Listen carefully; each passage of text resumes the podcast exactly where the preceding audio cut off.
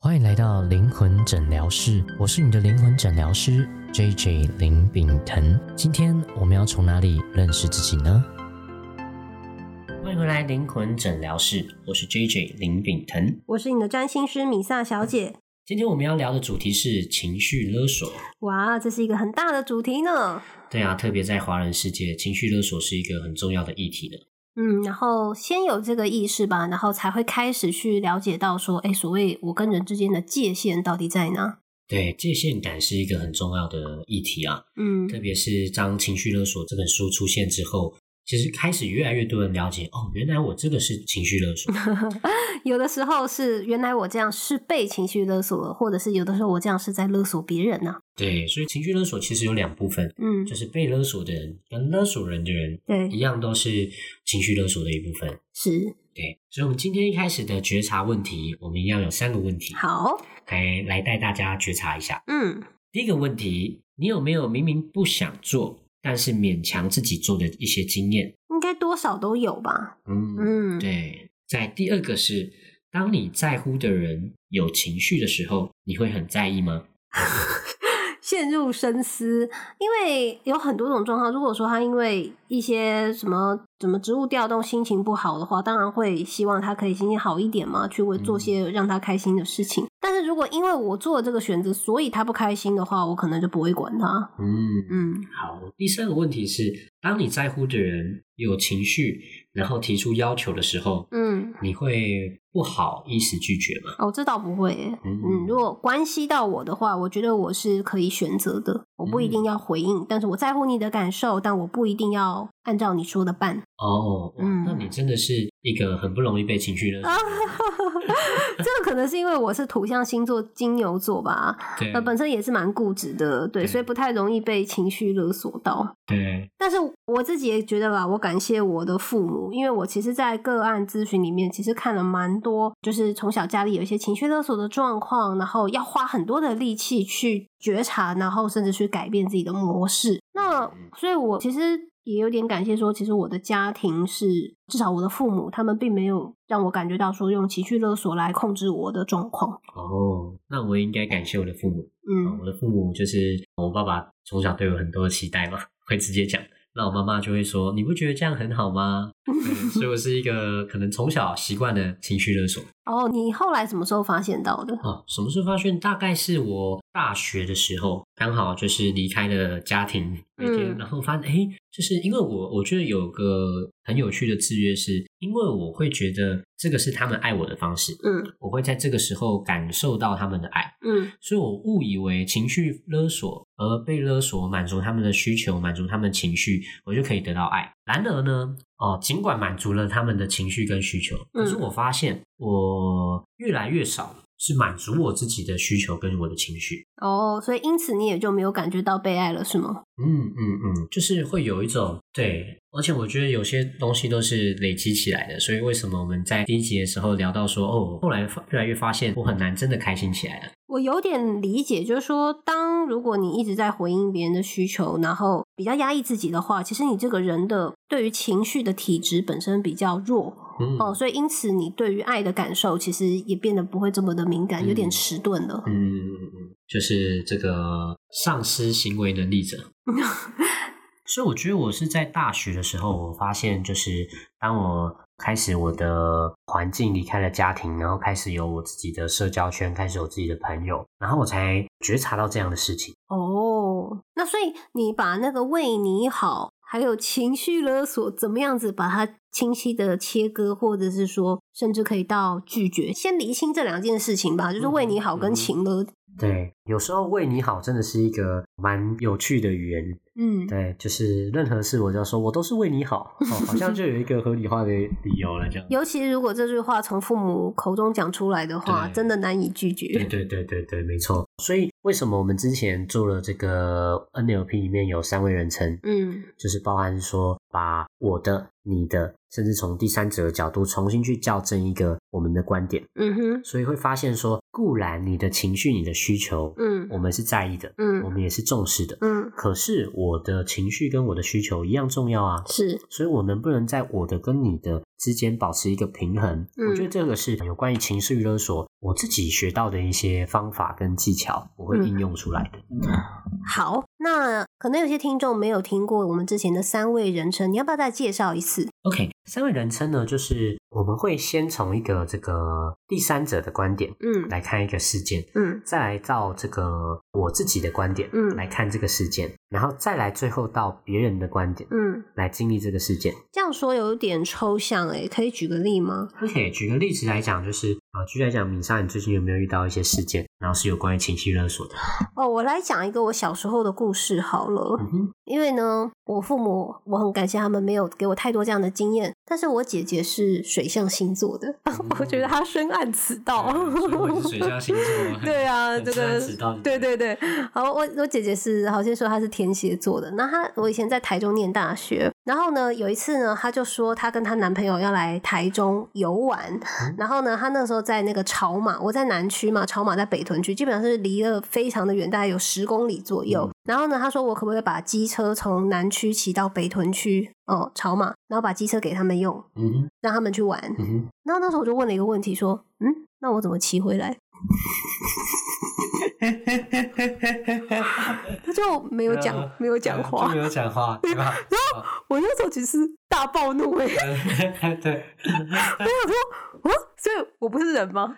我我是人类，我是人类吗？人类我也是人类吗我也 人类。那我说，当我骑车那骑了十公里去满足你的需求之后，嗯，于是呢，于 对，于是我就消失了吗？好好好，从从这个案例来好，嗯从这个案例，OK，如果我们从米莎的姐姐的一个案例来讲的话，嗯有没有发现她的观点就是把自己放在比较前面，嗯，所以她忘了说，OK，对你把汽车骑回来，那你要怎么回去？对我我是我也是人，好不好？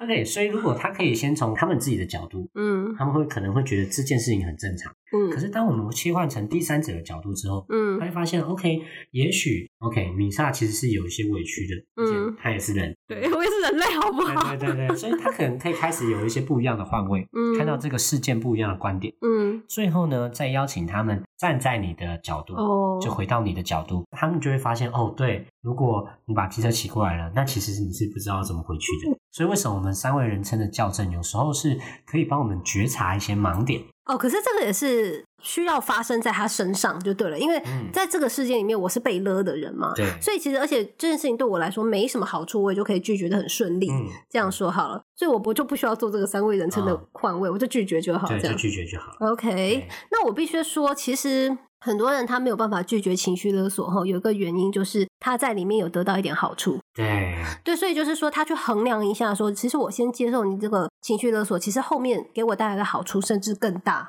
这个好哦处可能有什么呢？就是说我跟你还是很关系很亲密。嗯，好，嗯或者说我之后做事情比较麻烦，你也会照顾我。对，好，对所以其实这一种就是人情当中的交换，因为它也是情绪勒索所带给当下的一个好处或者是资源，嗯所以大家其实也可以很清楚的理清，你不能说我要这个好处，但我不要被你勒，嗯那或者是说我不要被你勒，但是你给我的好处，我也会就不要了，我自己想办法。嗯这个东西它是同时被发生的，你可能没有办法择一。嗯嗯，嗯所以为什么我们之前会说，就是任何的选择都有它的好处跟代价，是没错，我们不能只享受甜头，但是我们不付那个代价，没错。这当然是不可能的嘛。对，像那个机车事件的话，就是我骑过去对我来说没什么好处，所以我可以非常顺利的拒绝。嗯对 对对，而且其实通常啊，我们一般讲的情绪勒索，它不是这么简单的。嗯，然通后常他啊们可能会有一个要求，对，那要求完之后，因为我会知道我自己委屈，所以通常一开始会有个抵抗。嗯可抵抗完之后呢，怎么样？对方其实就会给你一个压力，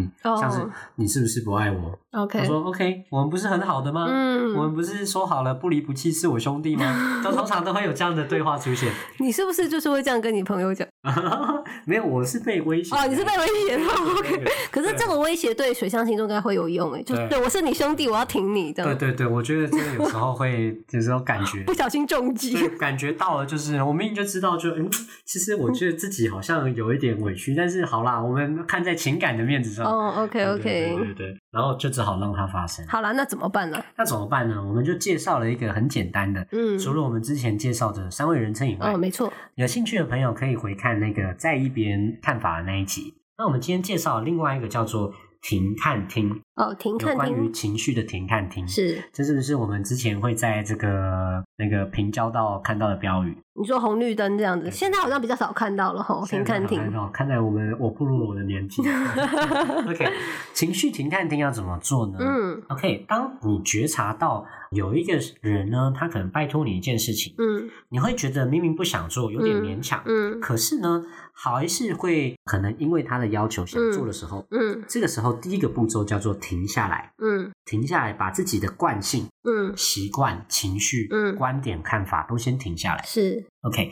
因为我们唯有停下来，呃我们说的这个叫做暂停按钮，对，暂停按钮才有让我们内在有更多的空间嗯去做出一个真正想做的选择。是，停完之后呢，我们要看嘛，嗯看要看什么呢？看我现在所发生的事情，嗯哼，包含我可能有哪些选择，对，我可以拒绝他，哦，我也可以顺从他，嗯或是第三个继续跟他沟通。嗯哼 OK，所以这个看是我看的我现在有哪些选择，嗯哼，而且是哦不带有情绪的看，对，因为如果我带有情绪，其实我还是回到我之前的那个模式跟状态。嗯哼所以这是有关于看。那看呢，在这个看的过程中，我就可以用到我的三维人称。哦 OK，如果以他的角度是他现在真的很需要你，嗯那你是否愿意付出这个代价跟好处呢？嗯好处是他可能真的会很感谢你。对， OK，代价是什么呢？OK，你真的不想做这件事，可是你愿意为了他做。哦，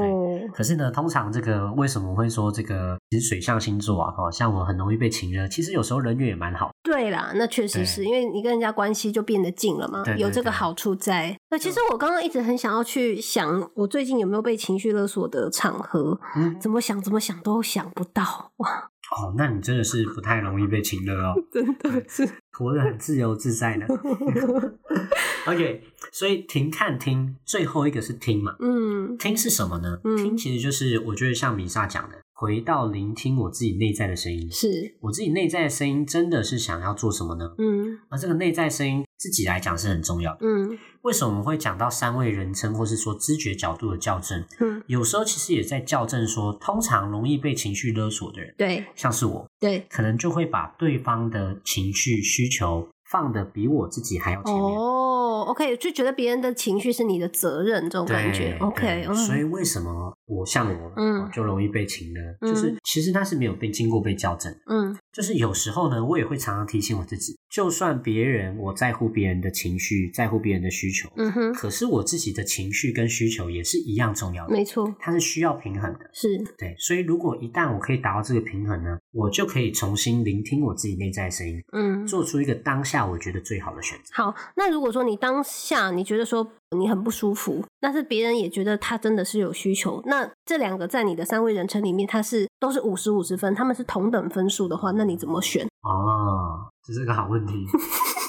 OK，好，我我们我们做一个简单的厘清哦，嗯就是说我们的角度是一样的，对，可是呢，有关于我做这个选择的好处跟代价，嗯，一定是有好处大于代价，我才会做这件事。是的，没错，所以，尽管我们的角色是平等，嗯，可是我会知道哪一个对我来讲有最大的好处。哦，有的时候就是自己的事情绝对是优先啦，因为人都是自己嘛，自己是一个独立的个体，这样。如果你真的觉得分数是五十五十的话，先为你自己选，我觉得顺序应该是这样。嗯嗯嗯。但是，但很有趣哦。其实，我觉得从米莎的角度就会知道说，确实人要为了自己。可是，其实现代社会有很多人，他嗯其实不是为了自己哦，嗯，但是每个人都会做出为自己最大利益的选择，我知道，我知道。这是一 个 NLP 的一个假设。我知道，就是说，确实，如果我们可以为了别人做事，或是说甚至为了别嗯人花钱的时候，人的幸福感会比较高。我同意，然后我也了解这个心理的机制，但是它的基础必须得要在你是你的第一顺位，你再嗯去为别人做一个优先的付出，就是你的那个中心是要确立的，然后再做这个顺序的调换。但是你嗯知道它不会偏离你的核心，但是你没有做这样的一个校准，你先把别人放在你的第一顺位的话，那个对健康的影响是不太好的。嗯嗯，对，这点这点我是同意的。然而，我们刚才在讲的是说，其实现代确实有很多人是哦，会因为嗯哦，特别是哦，我们前面几集说为什么在意别人看法，对，有时候其实有些人他是因为需要别人认同来展现自己的价哦，值，确实没错所以。他会做出这样的选择，嗯而且他会以为说，其实我这是把我自己放在优先，为什么？嗯哼，因为我从你这边得到认同，哦我让我自己的价值反而比看起来理性的选嗯择哼来的让它更舒服。是对，所以但是我觉得这提醒是很重要的是，还是要为了我自己，然后同时呢尊重别人的想法嗯来做到一个平衡的选择。嗯哼，所以这是我们的情绪停、看、听、选择的一个哦情绪停、看、听的一个练 习。那你有没有一些话给说，嗯，他知道他正在情绪勒索别人，但他就是觉得，可是这个蛮好用 的。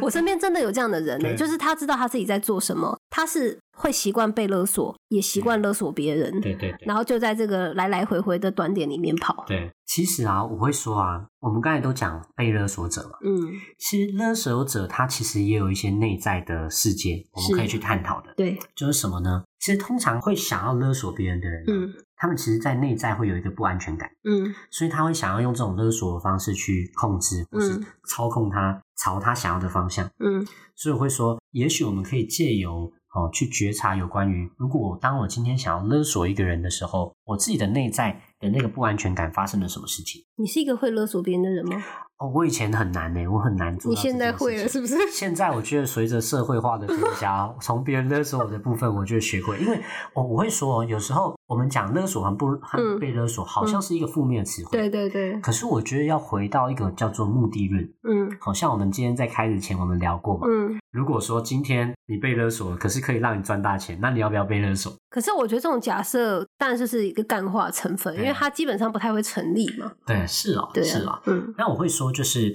在选择的时候，有什么可以帮助我们选择呢？我重新看我的选择是否可以帮助我达到我想要的。嗯哼好，举例来说，我今天答应你的勒索，嗯我有没有办法让我们的关系更好？还嗯，其实那是一个假性的，我只是对让我们之间有一个好像桥梁啊桥梁跟对连接而已。对对对。那如果是这样的话，我可能大概率不会做出这样子被勒索的情况。我自己会觉得，如果你的人际关系需要靠勒索与被勒来连接的话，嗯，嗯嗯感觉并不是很健康或是长远呐、对通常这个关系，嗯，不是很干净。对对对，嗯没错。尤其像我之前人很好哦，就是常常有人会跟我借钱啊，就是身边很多创业的朋友嘛。真的假的？的啊哎、我就是一个完全没有被勒索经验的人，我没有被借过钱、真的、哦。对啊，像可是我后来理解了这件事，就是说有时候救急不救穷嘛。嗯如果说这件事情，如果我只是短暂的，但钱很好解决很嗯多事嗯情，嗯嗯可是我是否有帮助他，真的是、嗯嗯哦活嗯，出他自己。是，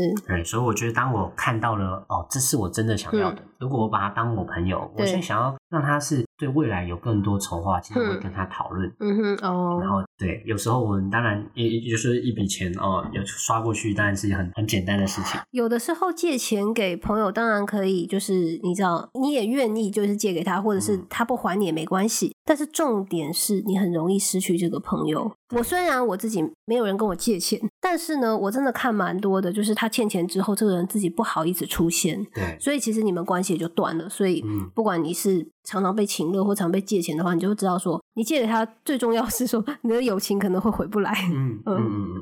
而且是就是被勒索的人啊，其实他们常常会有一个情节，嗯就是想要当烂好人。而且嗯这个烂好人，甚至我有一些身边有一些朋友，他们会升职成什么，你知道吗？嗯，就是我好像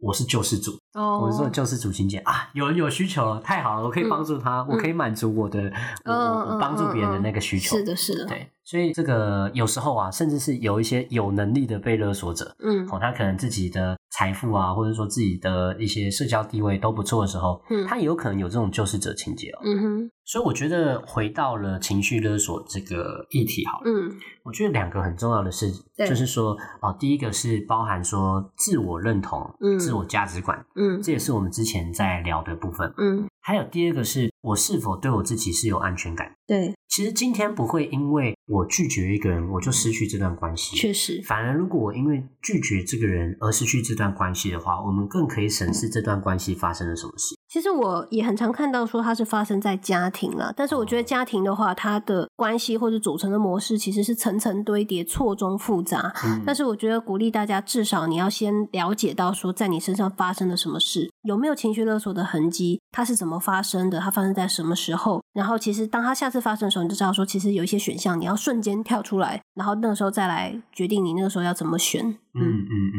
嗯嗯，对啊，所以我觉得我们其实，在催眠 NLP 里面也会讲到很多回到我自己，然嗯，后跟提升我自我认同跟我对自我安全感，没错。然后让我自己的内在世界更稳定的一些方法。然后不要把别人的议题当成是自己的，我觉嗯得这也很重要。比如说，如果你的爸爸妈妈心里有这样子的需求，你的家人有心里有这样的需求，那个其实也是不关你的事，你只是在乎他们，但这不是你的事。嗯对对对，我觉得有一个议题的切割是最后，我觉得可以提醒的是，尽管你在乎你的家人，嗯你的爸爸妈妈，对可是呢，爸爸妈妈有时候他们的议题跟你不一定是有关系的。而且有的时候，你已经发现了这个议题的痕迹，你还帮他写这个作业的话，会让整件事情更加的复杂。 对哎对是对对，所以呢，这个如果对于这个催眠 NLP 有兴趣的呢，我们其实也有开这样类似的工作坊哦，期待可以这个协助到有这些有需求的人。那如果对这些有兴趣的话呢，我们会把一些相关的连接放在底下，也欢迎关注留言